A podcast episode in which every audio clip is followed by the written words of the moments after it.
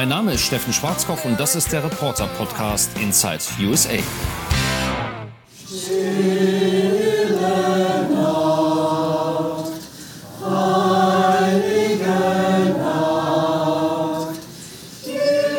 Ja, auch hier in Washington hat die besinnliche Zeit begonnen. Das, was Sie da gerade hören, sind die Alpine Singers, die vor ein paar Tagen im German American Heritage Museum deutsche Weihnachtslieder zum Besten gaben.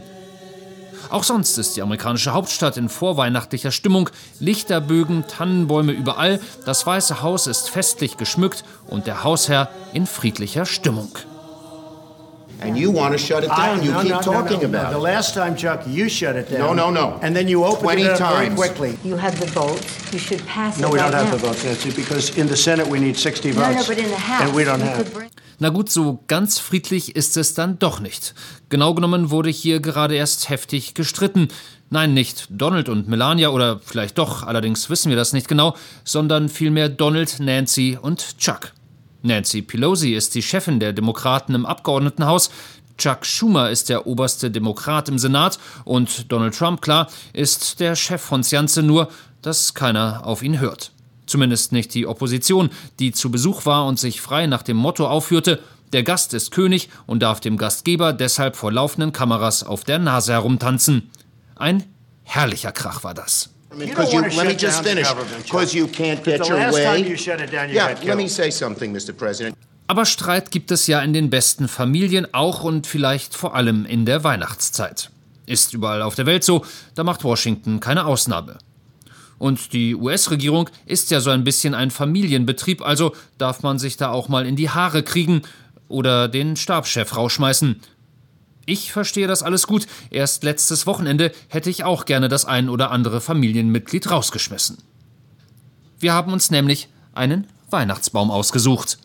Das sieht aber nicht wirklich wunderbar aus. Es ist kein 100% tippitoppi. Ihr seid so ungeduldig. Anyway, Mom said we can't have Ich this hatte one. auch einen ganz schön, der war vorne an der Ecke.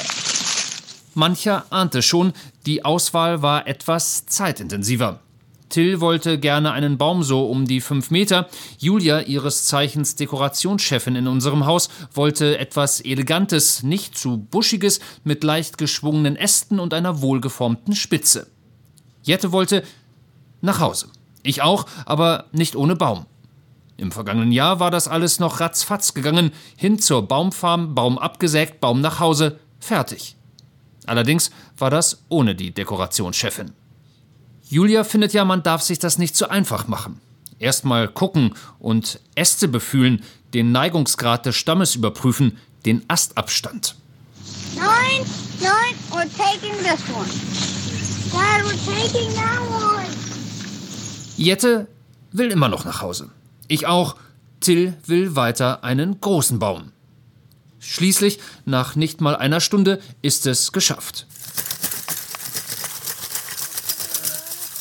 Der 2,50 Meter große, etwas aber nicht zu buschige Baum mit vielleicht einem Mühe zu geraden Ästen kommt aufs Autodach und wird eine weitere Stunde später im Wohnzimmer aufgestellt. Ungefähr zehnmal. Denn der Baum ist schwer. Zu schwer und zu groß für den aus Deutschland mitgebrachten Ständer. Deswegen kippt er wieder und wieder. Meine Laune leidet, mein Rücken auch. Julia gibt Anweisungen, Till lacht sich schlapp. Jette will jetzt endlich die Kugeln dranhängen. Nach dem elften Mal kippen habe ich die Nase voll. Schnur um den Baum, Nagel in die Wand, festgebunden, aus die Maus. Wenig verwunderlich ist die Deko-Chefin nicht begeistert, ist mir aber egal.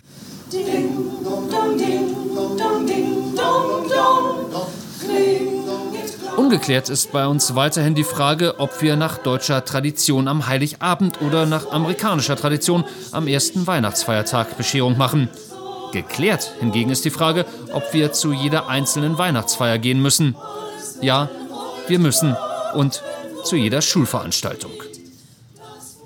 What we're going to do is take 10 to 15 items, place them on each round table, but we have to keep um, a space in the center for the centerpieces that are going to be. Das war Mrs. Kelly. Mrs. Kelly ist in der Schule unserer Kinder nämlich verantwortlich für den sogenannten Secret Santa, der heimliche Weihnachtsmann, wenn man so will. Die Kinder bekommen von ihren Eltern 15 oder 20 Dollar mit, damit sie in der Schule Geschenke kaufen können für ihre Eltern oder für die Geschwister oder für das Haustier.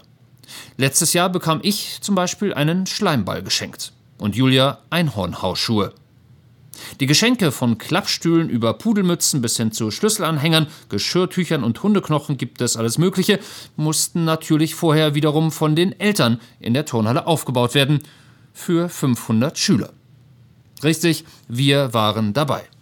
Um anschließend in die Kirche zu rennen, weil die auch noch dekoriert werden musste. Und dann weiter zu einer Weihnachtsfeier von Freunden und zu einem Kindergeburtstag.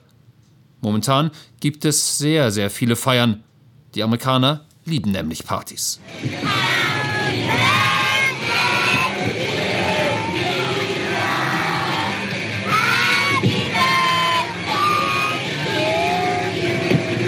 Falls sich jemand fragt, ob ich hier eigentlich auch noch arbeite als Korrespondent, ja, jeden Tag. Gerne auch am Wochenende, im zurückliegenden Monat unter anderem in Mexiko und Argentinien, was zugegebenermaßen weniger anstrengend war als die Wochenenden mit meiner Familie, trotz Nachtschichten.